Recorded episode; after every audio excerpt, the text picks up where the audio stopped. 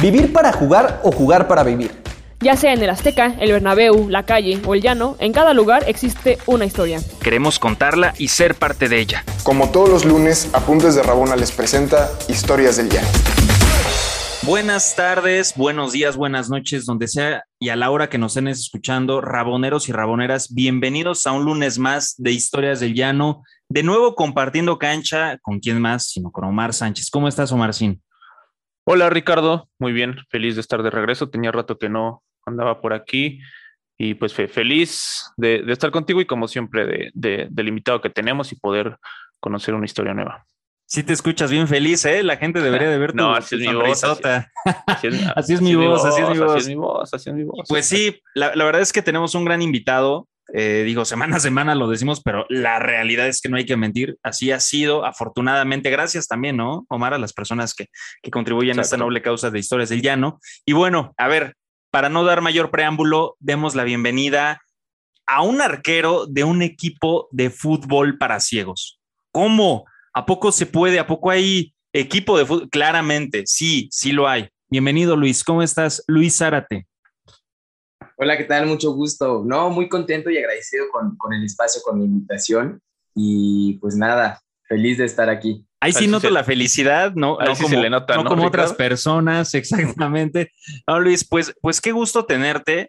Mira, la realidad es que este es un tema, híjole, que, que, de pronto la gente justamente que nos estará escuchando, pues tendrá muchas dudas, ¿no? De, de cómo alguien justamente que, que, es ciego puede jugar en un equipo de fútbol, ¿no? En tu caso, como ya nos irás explicando, justamente tú, tú no eres ciego, pero puedes participar en un equipo de fútbol para ciegos, ¿no? A ver, de buenas a primeras, me gustaría que nos contaras justamente cuáles son estas reglas, cómo es que se lleva a cabo eh, todo esto del fútbol para ciegos. Claro que sí, mira, el fútbol para ciegos es un deporte ya paralímpico, hay, hay Juegos Paralímpicos eh, y por ejemplo en México tiene 10 años de estarse jugando. Eh, en sí es un deporte que, como su nombre lo dice, fútbol adaptado, se adapta para que las personas con discapacidad puedan jugarlo y dentro de esta adaptación pues existen reglas que a las personas como yo que no tenemos la discapacidad visual nos permiten estar dentro del terreno de juego. Eh, la primordial es que se necesitan tres guías, el entrenador y el guía de arco que están fuera de la cancha y el portero que está dentro de la cancha. Eh, en ese caso el portero es guía y jugador. nosotros como porteros de fútbol para ciegos tenemos que estarles diciendo eh, a la izquierda, a la derecha, viene en el centro, ya te cortaron, ya te pasaron, y a la par estar atento por si viene el tiro, de repente son tiros muy buenos y también sacar la chamba de la tajada o, ese estilo de cosas de portero. Eh, esa es una de las reglas básicas, eh, las reglas de los guías, pero hay más, por ejemplo, el balón es un balón sonoro que tiene seis cascabeles dentro de él y que a la par que va rodando va sonando. Y a la par que el juego va avanzando, los jugadores tienen que ir diciendo voy. Eh, la palabra voy, de hecho, si tú vas a ver un, un partido de fútbol para ciegos, a cada rato escuchas voy, voy, voy, voy, eh, que es como la palabra clave para que los jugadores no choquen. Eh, obviamente es un juego muy auditivo, eh, es como, como la corriente en la cual se juega y una de las reglas que es importante que la gente sepa porque pasa, pasa muy seguido en los partidos, uno llega y está acostumbrado a ir al partido a gritar y echar porras e inclusive hasta decir cosas de más, ¿no? aquí no, Aquí la cuestión es que todos tienen que estar en silencio hasta el momento del gol, donde ya como todo explota y es... ¡ah! Pero la regla principal es, eh, se le pide a la gente que va de afición que guarde el mayor silencio posible, porque evidentemente si están gritando, se pierde el sonido del balón, se pierde el sonido del boy y se pueden ocasionar accidentes. Oye Luis, antes de que podamos arrancar con tu historia, y, qué bueno que, justamente hacemos este preámbulo para que se contextualice, ¿no? La manera en que esto se juega y que se disfruta y apasiona. ¿E, ¿El arquero tiene permitido salir de su área o, cómo funciona esta parte? Eh, el portero tiene un área delimitada de un metro por dos. Es un área muy chiquita y si no, no puedes salir. Si llegas a salir y tocas el balón, eh, pues, absolutamente es penal. Luego, luego puedes salir a acomodar a algún jugador, pero tienes cierto tiempo corto. No te puedes tampoco estar ahí quedando o dando indicaciones cerca del jugador. Tienes que estar todo el tiempo adentro. Perfecto, Luis. Entonces, bueno, ya, ya teniendo de partido un poco entendido a grandes rasgos cómo, funciona el fútbol para personas ciegas, pues cuéntanos cómo, cómo te adentraste en esto, cómo llegó tu primer contacto y cómo empezaste. Sí, mira, yo soy muy amigo eh, de la persona que está dentro de, o que está detrás del equipo de, fútbol para ciegos de la Ciudad de México, de los Aztecas, eh, que se llama Patricio Ramírez. Eh, él y yo nos conocimos hace tiempo, a unos cuatro o cinco años, en un grupo de iglesia, ¿no? Eh, ahí echábamos cascaritas, jugábamos fútbol, nos daban la oportunidad. Y como que de ahí nació la amistad. Obviamente yo ya sabía que, él este, pues tenía este contacto con, con, el deporte adaptado, porque, pues bueno, como amigos lo platicas o ves lo que hace y demás. Y él sabía que yo como, como joven de la Ciudad de México, pues soy súper apasionado del fútbol. Creo que me identifico mucho por, pues porque todo el tiempo estoy jugando o hablando de fútbol y esas cosas. Eh, y ya había un acercamiento. De hecho, en ese grupo de iglesia en algún momento él eh, sacó una convocatoria para poder ir eh, a, al, a, lo que es la Paralimpiada Nacional, un evento nacional en el cual todos los equipos de fútbol para ciegos en México de categoría juvenil van a competir. Y bueno, un amigo y yo pues habíamos como querido acceder al equipo. Yo no puedo ir porque fue en 2018 y justamente en, esos, en ese lapso me troné la clavícula por segunda vez en mi vida. Eh, y pues bueno, eh, ahí perdí como la primera oportunidad de ir. Posteriormente, un año después, Patricio Ramírez ya se contacta bien conmigo y en un mensaje me hace la invitación un día, inclusive está chistoso porque me mandó el mensaje como a las 2 de la mañana y pues bueno, de repente cuando ves mensajes a las 2 de la mañana, pues uno se preocupa. No es normal que alguien te mande un mensaje a las 2 de la mañana. Y era la invitación. Abro el mensaje, eh, dicen, mañana tenemos un partido, a ver si te vienes, necesito un portero, bla, bla, bla. Yo no dimensioné que era el equipo de fútbol para ciegos y la verdad es que dudé también de, de aceptarlo porque justamente una semana antes me habían dado de alta de otra lesión de la misma clavícula. En total yo tengo la clavícula rota tres veces, la clavícula derecha. Y pues bueno, cuando te dicen que alguien tiene la clavícula rota tres veces, lo que menos piensas es jugar de portero. Eh, creo que arriesgas demasiado, pero bueno, atravesaba yo un momento difícil. Eh, creo que fue un buen pretexto para despejar mi mente y accedí accedí y ya cuando llegué obviamente a donde me citaron, me di cuenta que era el equipo de fútbol para ciegos. Entonces, eh, fue un partido de exhibición donde pudimos conseguir ahí que nos prestaran una canchita, pero me fue horrible, me metieron ocho goles. Eh, y chistosamente, yo nunca he jugado de portero, siempre he jugado eh, en ligas así, no sé, las de barrio, o en algún momento cuando estudiaba en, en la prepa, en prepa 1, estuve en el selectivo y, jugaba de delantero. Toda mi vida he sido delantero y a mí lo que me gusta es justamente cantar gol y burlar y ese tipo de cosas. Y de repente ya aquí, pues poco a poco me fui enamorando como de la posición de portero. Obviamente es la única posición en la que puedo jugar eh, por cuestión de reglamento. De repente, eh, por cuestión de cotorreo ya con, con ellos en un ambiente muy, muy de amigos, me llego a poner ya yo el antifaz y cotorreamos y demás pero bajo reglamento, y pues sí, solo puedo jugar como portero y así fue como llegué, de pues un mensaje como a las 2 de la mañana, sí. ¿Y, cómo fue el primer golpe, o el, o el sí, el, primer golpe en la experiencia en el sentido de, pues todos cuando nos encontramos con algo desconocido, luego nos saca de onda, ¿no? Tuviste un partido en el que el resultado fue bien adverso, muchos aquí y muchas aquí hemos ido a, a equipos nuevos que pues que no conocemos a, las demás personas que juegan y o nos va como aquí con una goleada en contra o es en un lugar que no conocemos bien. Es decir, hay muchos factores que, que luego nos hacen no regresar a ciertos equipos porque pues no, no nos logramos sentir cómodos, encontramos muchas cosas desconocidas. Entonces aquí que fue sorpresivo que era fútbol para personas ciegas y que te llevaste este resultado en contra, ¿qué fue lo que te enganchó para que regresaras? Porque pues de algún modo estaban, digamos, las variantes en contra para que dijeras, bueno, pues ya, ya, ya no vuelvo aquí, que no era tu posición, que tenía la lesión. ¿Qué fue lo que te enganchó para que dijeras, voy a venir otra vez?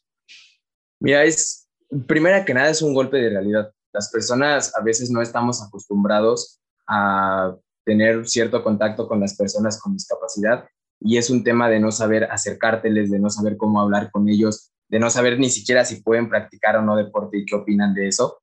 Y creo que fue el primer impacto que yo tuve, ¿no? El, pensar cómo él, si está ciego, me va a meter un gol. Y los primeros 10 minutos del partido yo estaba ahí súper tranquilo de no me voy a aventar, no me preocupo ni siquiera por mi lesión.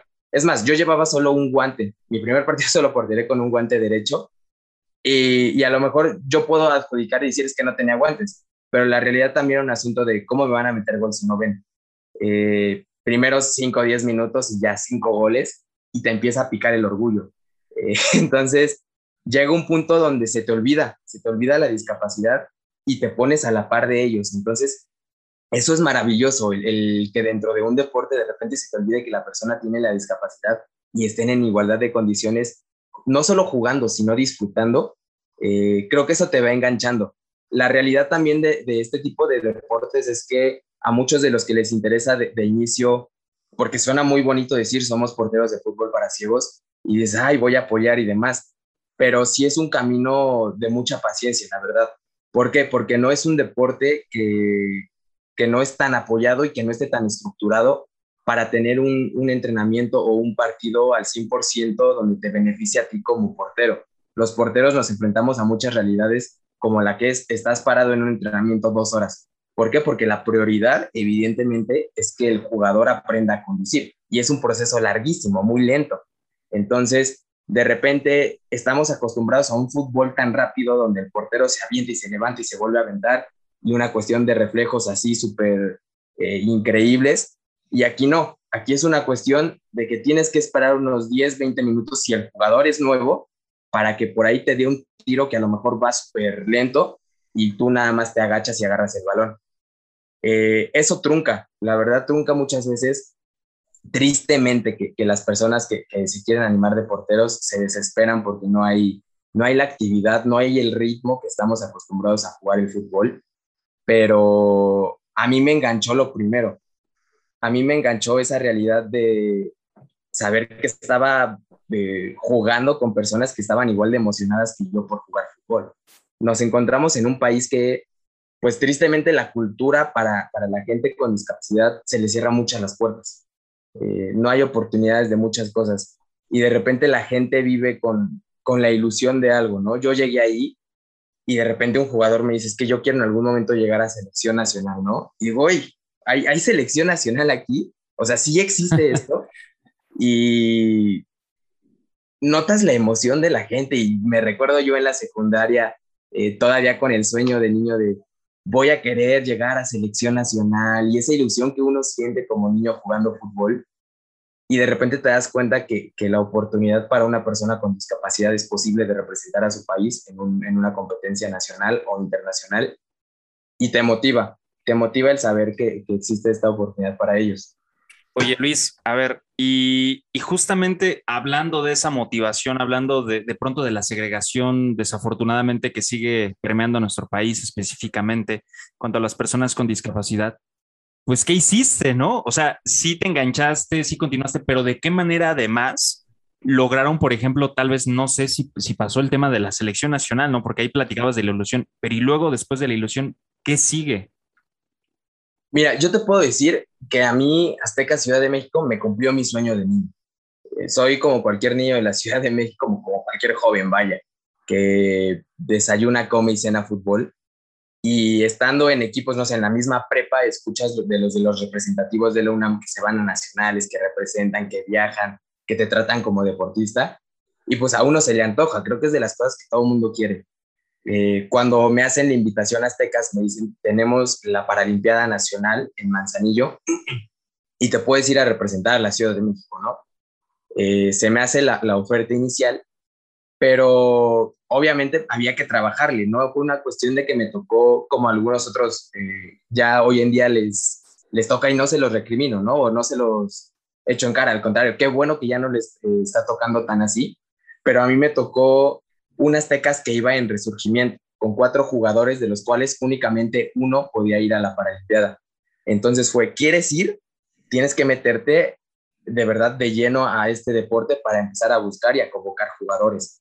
Eh, es difícil, eh, ahí me veían a mí en, todos los metros. Yo estudio en FES Aragón y tengo que hacer un trayecto de dos horas en el metro para ir. Entonces, eh, en las líneas que están más pegadas al estado hay mucho mucho trabajador que es ciego, que vende, que canta, y mi labor era ciego que veía, ciego que interceptaba y, oye, ¿no te gusta el fútbol? ¿No tienes algún chavo que le guste jugar? Eh, había quien me decía, ya conozco ya estuve, y había quien se emocionaba y me pasaba su número y cosas así. Y bueno, pues también me metí en la parte, eh, digo, estudio comunicación y periodismo, y lo mínimo que podía hacer es empezar a hacer imágenes, bocetos, carteles y todo lo que sea necesario para que en conjunto con Pato y con las otras personas que nos apoyan en, lo, pues en lo administrativo, empezar a difundir y a difundir el equipo. Nos llegaron siete jugadores eh, de los ocho que se pueden llevar a una Paralimpiada Nacional con tres meses de anticipación de, antes de, jugar el torneo. Eh, entonces tuvimos tres meses para enseñarles a correr, a conducir, qué es un balón, qué es un defensa. Eh, era chistoso porque yo les decía, es que siento que estoy dando clases de fútbol, porque eh, de repente te llegan y dicen, es que me gusta el fútbol, pero no sé qué es un delantero, porque evidentemente no lo han visto.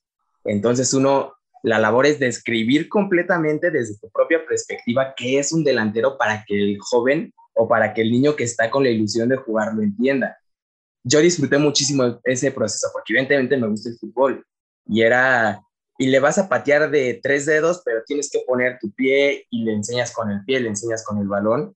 Eh, y fue un trabajo muy pesado, fueron tres meses muy pesados eh, que resultaron en un logro bastante bonito.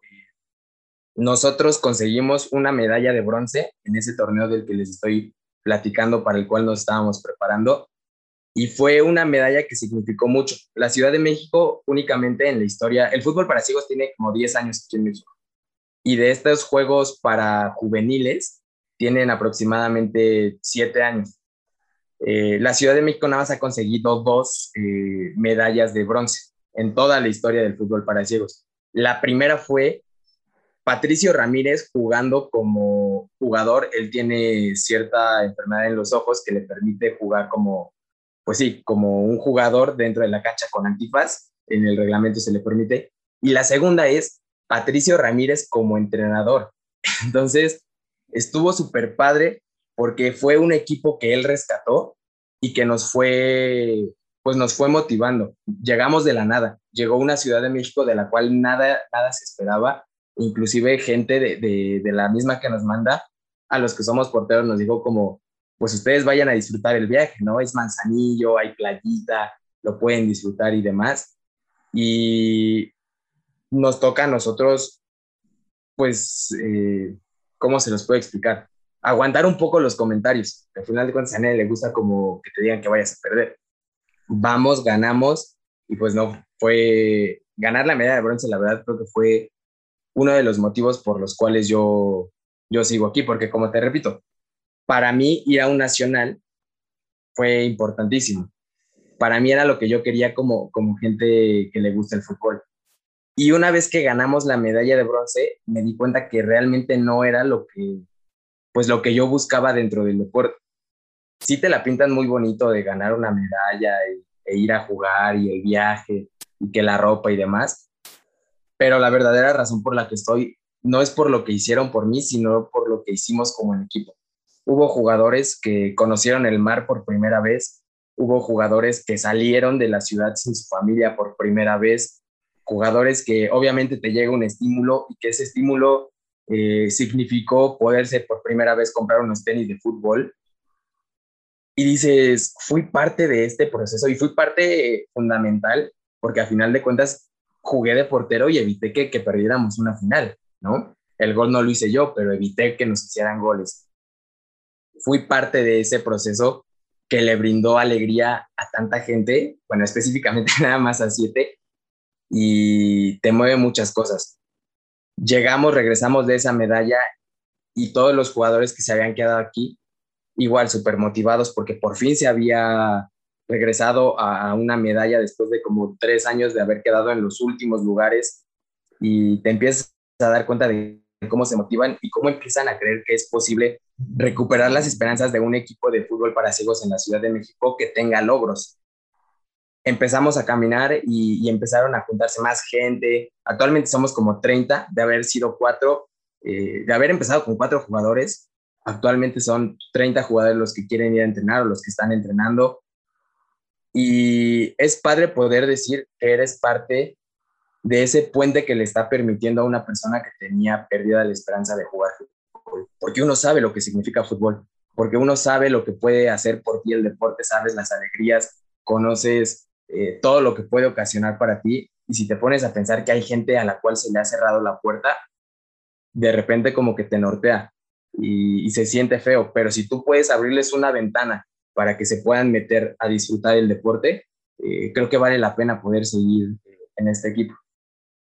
En, lo general, en, el aspecto meramente atlético, digamos, o, sí, atlético, ¿cuáles son los, los la mayoría de, las personas con las que juegas en tu equipo y con los contrincantes, es decir, tienen antecedentes jugando fútbol, son personas, la mayoría que eran de personas ciegas desde niños o niñas o que perdieron después la vista, es decir, en lo general, cómo se configuran los equipos, son personas que jugaban antes que tenían vista y después se reencuentran con el fútbol. En lo general, ¿cómo, está, digamos, repartido el pastel en ese sentido? En ese sentido, no le cerramos la puerta a nadie aquí el que quiere jugar es apto para poder jugar fútbol. Bueno, obviamente, siempre y cuando la salud te lo permita, ¿no? Este, en la complexión atlética es chistoso porque no nos fijamos en eso.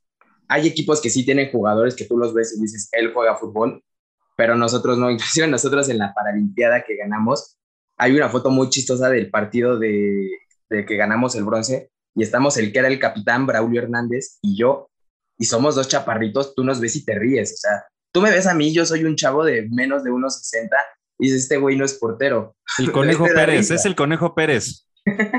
Algo así. O sea, estoy súper chaparrito. Y Braulio es igual de mi estatura, gordito. Tú nos ves y te reías. Y veías a los de Nuevo León y así un chavo súper fuerte, súper alto y el portero también como con el porte, con guantecitos y demás. Entonces, a mí me da mucha risa esa foto, pero refleja la parte importante de aquí de Aztecas. A nosotros no, nos importa si eres atlético, no, nos importa que quieras jugar y que quieras disfrutar del fútbol. Tenemos jugadores que son altos, que son bajitos, que son gordos, eh, que son lentos, que son rápidos, pero lo importante es que quieran jugar. Sí hay jugadores que antes llegaron a, cuando tenían vista, llegaron a jugar y ubican un poco cómo, cómo es el fútbol, y hay quien de plano nació ciego y nuestra labor es pues contarle y explicarle cómo es el fútbol, desmenuzárselo, describírselo.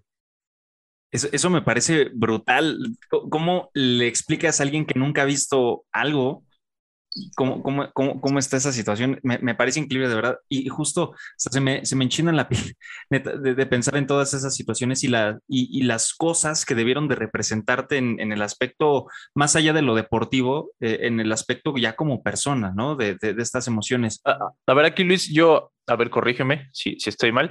Yo juego de portero y muchas veces, sobre todo cuando el delantero está más cerca de ti, o por ejemplo en los penales, una referencia bien importante es, es hacia dónde dirige el jugador su, su, mirada, que generalmente es hacia dónde va a poner el balón. Entonces, el no tener esta referencia en una persona que, que ciega, pues porque sus ojos están, digamos, no sé, tal vez lo estoy diciendo mal, pero pues eh, fijos, ¿no? ¿no? No pueden claramente dirigir la, la mirada hacia un, hacia un lugar específico esto no, no, no te ayuda a tener estas milésimas o centésimas de segundo que, que, repito, desde mi posición de portero amateur, sí te ayudan, o sea, sí sirven mucho para que tú puedas hacer un movimiento y anticiparte y tratar de llegar al balón. Entonces, aquí no lo tienes. De tal manera que pues un disparo eh, puedes, seguramente tú igual vas aprendiendo, pero en lo general hasta que sale puedes ver hacia dónde va el balón. Intuye Entonces, algo, ¿no? No sé. Exactamente. Entonces, justo de, una manera, digamos, muy, muy técnica de la portería en fútbol para ciegos, cómo, cómo lo trabajas. Si tuviste este choque de primera, que supongo que, que a lo mejor sí te pasó, que dices que, que te metieron esta, esta goliza a lo, a lo Guillermo Ochoa en tu primer partido. Y entonces sí, o sea, cómo te has ido adaptando a la posición tomando en cuenta las, pues que las variables son distintas a las del fútbol que no son para personas ciegas. Es difícil, es difícil porque evidentemente estamos acostumbrados a adivinar. Decimos adivinar pero realmente cuando juegas con, con personas que sí ven, no adivinas, tú lees la jugada porque como dices, les, les, estás leyendo los ojos porque sabes que a donde ve va a ir el balón.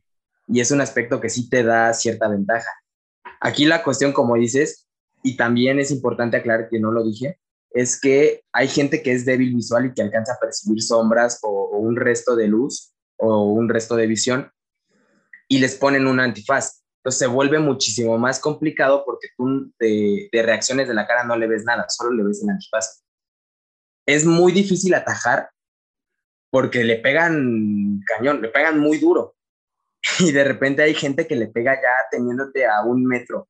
Entonces es un aspecto de, tener instinto y ahí sí de adivinar. De adivinar. Eh, yo estudio mucho a los jugadores en la cuestión de eh, estadísticas, si lo queremos ver así, ¿no? Soy, soy alguien que le gusta estar viendo los pocos videos que hay en YouTube, me los chuto una y otra vez porque me gusta saber hacia dónde le puede pegar el jugador. Y es la forma más fácil de saber o de adivinar a dónde va el balón. Es muy difícil, como tú lo dices, porque el balón no lleva trayectoria. Entonces, uno como portero o adivinas o sacas el instinto ahí de último momento y, y la salvas, y si no es gol. Eh, es, sí es más difícil, no por demeditar a, todos los porteros que juegan con personas que sí ven, pero sí es más difícil atajarle a una persona ciega que a alguien que sí ve. Sí, o sea, por ejemplo, retomando un poco la pregunta que hacía Ricardo del mejor gol, a mí sí me da orgullo decir que, que me metieron gol, porque me gusta cómo, cómo, cómo son los goles, la verdad. Y tengo uno que fue en una copa en Pachuca contra San Luis, este, que lo anotó Rubicel de la Cruz. Rubicel de la Cruz para mí es el Messi del fútbol mexicano. Yo me hacen burla, obviamente, los aztecas, pero yo me declaro Rubifan de, de, nacimiento porque es impresionante la forma en la que le pega.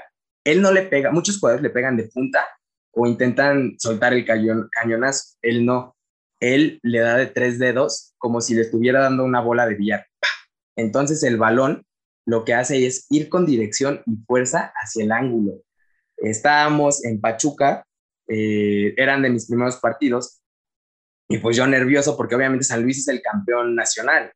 Eh, en ese entonces Rubicel jugaba con San Luis, ahorita está con Jalisco, viene el sábado a jugar contra los aztecas y estoy emocionado. Eh, y en esa jugada lo veo venir y yo hasta como que me, me relajé porque dije, no le va a tirar estaba prácticamente de mi lado derecho en la barda, hace dos recorridos y solo veo como suelta como el taquito y literalmente el balón pasó arriba de mí, yo me aventé, estoy seguro que lo hice espectacular, pero no lo alcancé, solo alcanzo a ver cómo pega en el poste y se mete y gol.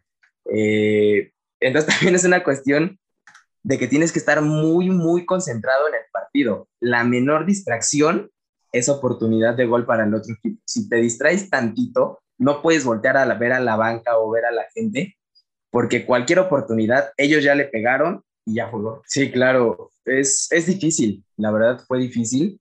Eh, yo siempre he sido de la idea de que escuchando cómo se van a hacer las cosas nunca se van a hacer, tienes que ir y atacarlo de frente, tienes que pararte de frente a lo que tú quieres cambiar. Y, y en ese sentido me topé yo con una realidad que yo no, yo nunca había vivido. Vamos, había conocido gente ciega eh, pero nunca había convivido con ella, ¿no? Eh, lo digo hoy desde una posición que digo, ojalá esto me hubiera llegado desde antes.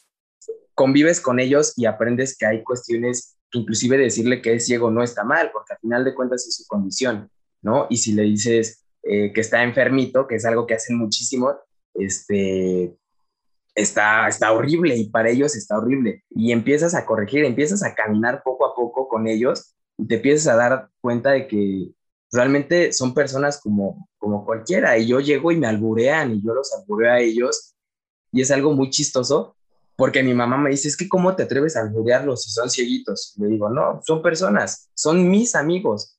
No tengo por qué tener un tratamiento especial o no tengo por qué eh, ser diferente con ellos. Yo soy eh, la misma persona que soy con cualquier otra gente que no tenga discapacidad.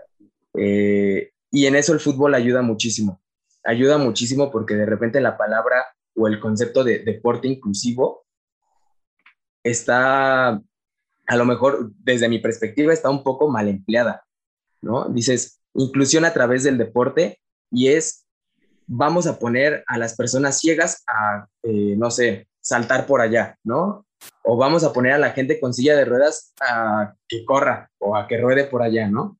Y de repente dices, oye, pero entonces, ¿cómo los estás incluyendo? Si hasta muchas veces los mismos entrenadores son gente con discapacidad. Entonces, ¿dónde está la inclusión? ¿Dónde está la mezcla de, gente con y sin discapacidad? El fútbol para ciegos y en específicamente el proyecto Azteca Ciudad de México plasma la esencia de lo que debería de ser, a mis ojos y a mi perspectiva, la inclusión a través del deporte. Porque te permite a ti, persona sin discapacidad, poder jugar en una competencia oficial con una persona que tiene discapacidad.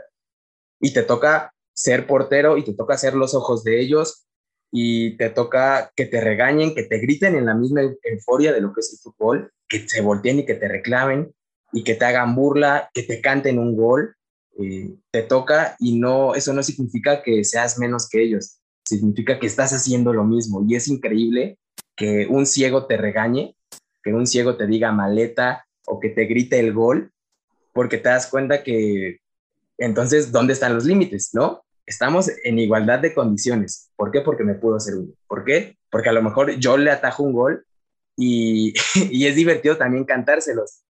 Apenas fuimos a jugar hace unos meses con Jalisco y en Jalisco ahorita están los dos mejores delanteros de, México, Gustavo Arana y Rubicel de la Cruz. Y Gustavo estaba así súper desesperado porque yo no, pues dejaba que me metiera gol. Hubo una jugada donde él tira y yo no por echarme flores, pero de verdad me, aventé como si fuera la final del mundial y así saqué el balón, ¡pum!, en la horquilla. Y me paro emocionado y empiezo, sí, la paré, sí, ¿no? Entonces como que de repente me metí en este juego donde ya le cantaba yo a él directamente las atajadas. Cae los últimos cinco minutos del partido, se mete Gustavo, trayazo, gol. Se voltea, literalmente me fue a buscar y me grita, entró el calcetín, gol. Entonces, eh, este tipo de cosas que a lo mejor si tú, le, si tú me sacas de contexto con otra gente y le dices, ese portero le está cantando a un ciego que no le puede meter gol, obviamente la gente me va a ver como si fuera la peor persona del mundo. Pero si te cuento el, el concepto de que ya después Gustavo me cantó el gol y obviamente acabando el partido me super felicitó porque lo hice muy bien y obviamente yo le aplaudí lo que él hace. Eh, y hoy en día me llevo muy bien con él y me llevo muy bien con... Bueno, eso creo yo, ¿no? Pero me llevo muy bien. A ver qué nos dice, ¿no? A ver qué nos dice.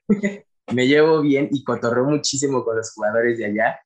Eh, y te habla de, de, la verdadera inclusión, de la que yo considero la, la, verdadera inclusión, porque me permite hacer lo mismo que a ellos y a ellos se les permite hacer lo mismo. Ya para cerrar, Cuéntanos, Luis, si hay una persona que, nos esté escuchando, que, es una persona ciega o que tiene cierta debilidad visual o que tiene un amigo, una amiga, algún conocido o, que también que, no tiene algún problema eh, eh, en la vista, pero que le interesaría ser portero o aprender de esto. ¿Cómo, cómo se pueden contactar con ustedes o en general con las ligas? ¿Cómo, le hacen? ¿Cómo se acercan?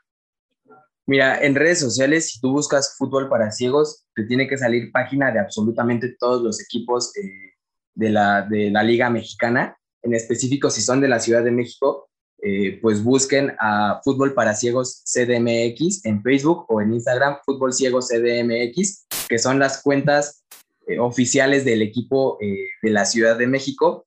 Si les interesa conocer de la liga, busquen las redes sociales de Liga FCMX, ambos en Facebook y en, y en Instagram. Eh, y ahí van a poder conocer todo, todo el mundo que hay detrás del fútbol para ciegos. Eh, yo hago también la invitación, obviamente, a toda la gente que se quiera unir, porque siempre he dicho que proyectos como, como Aztecas o como los Topos o como Leones o el equipo que sea de fútbol para ciegos, nunca va a pegar y nunca va a funcionar hasta que la gente lo empiece a pedir, hasta que la gente se empiece a interesar en este tipo de, fútbol. Entonces, eh, muchas veces, si yo te digo, apóyanos, piensan en que les vamos a decir como, dónanos algo, eh, danos dinero o cosas así. Que digo, sí lo necesitamos, pero inicialmente eh, el apoyo de cada una de las personas está en compartir la foto que subimos, ¿no? Probablemente se va a volver a compartir y dentro de cinco compartidas le va a llegar a la persona correcta que quiere jugar fútbol, que ha estado buscando la manera de jugar fútbol y nosotros tenemos las puertas abiertas para quien quiera. Si quiere ser portero, adelante. Eh, la competencia está difícil, pero si quiere meterse adelante, nosotros encantados, si quiere ser guía, si quiere inclusive ser árbitro, está increíble. Eh, apenas conocí, coincidió que uno de los árbitros también es de la PES Aragón y es increíble como, como lo que ya me cuenta, como lo que yo le cuento. Entonces, las invitaciones para todos están abiertas en redes sociales. Si ponen fútbol para ciegos, les van a salir muchas cosas y ojalá se puedan dar la oportunidad de, pues, abrir esta ventana a la gente que lo necesita, de conocer y de ayudarnos a que este movimiento siga creciendo. Luis, Omar, grandes temas, una gran charla, la verdad es que me encantó y, seguramente las personas que nos están escuchando se habrán puesto a imaginar todo esto por ahí eh, en YouTube. YouTube, por favor, patrocínanos. Eh, pues pueden googlear también algunos partidos, van a encontrar grandes encuentros eh, y afortunadamente México con gente como Luis, con gente como Guillermo, con gente como Patricio y como algunas otras personas o muchísimas otras personas están haciendo que esto crezca por fortuna. De verdad, Luis, agradecerte por el tiempo. Fue una grandiosa charla. Te escuché en Apuntes de Rabona, te escuché en Historias del Llano y, pues de ahí yo conozco a alguien, ¿no? o, yo soy alguien ciego, una persona ciega, estaría increíble. De verdad, Luis, muchas gracias. Omar, antes de irnos, agradecer obviamente a las personas de Patreon, ¿no? Aquellas personas que nos donan, aquellas personas que hacen posible, por supuesto, esta historia del llano, que no es para otra cosa que para disfrutar, ¿no? Luis, de verdad, muchísimas gracias, te mandamos un abrazote. Al contrario, gracias a ustedes y a ver si un día de estos se, dan una vueltecita por ahí en algún partido. No reta, ya tenemos un montón de retas pendientes, Omar, ¿no? Pero sí, por, ¿eh? Por todos lados, sí, seguramente. Y también estaría súper bien tener también más invitados del equipo más adelante. Y, y eh, me, quedo con, en este caso para Luis y, para sus compañeros, pues es, el tema del equipo y el fútbol para ciegos, pero creo que todos podemos encontrar a veces de las maneras más inesperadas, como fue en el caso de Luis, un algo que, nos llame y nos cambie y, nos expanda por completo el horizonte. Entonces, es con lo que yo me quedo de este capítulo y pues, pues qué chido, ¿no? Qué chido que, que, tú lo viviste, Luis, y ojalá que, que, todas las personas podamos ir encontrando esas cositas porque de verdad nos son, son, son chispazos que, muchas veces transforman nuestra vida y, y, eso está bien padre. Pero bueno, ya, mucha cursilería. Ya, ¿no, ahora sí está sonriendo, pero llorando. ¿No? Sí. Un abrazote, feliz lunes, que tengan una hermosa semana. Chao. Hasta luego, gracias, bye. ¿Quieres más historias? Síguenos en todas nuestras redes sociales como Apuntes de Rabona para ver el mundo desde el fútbol.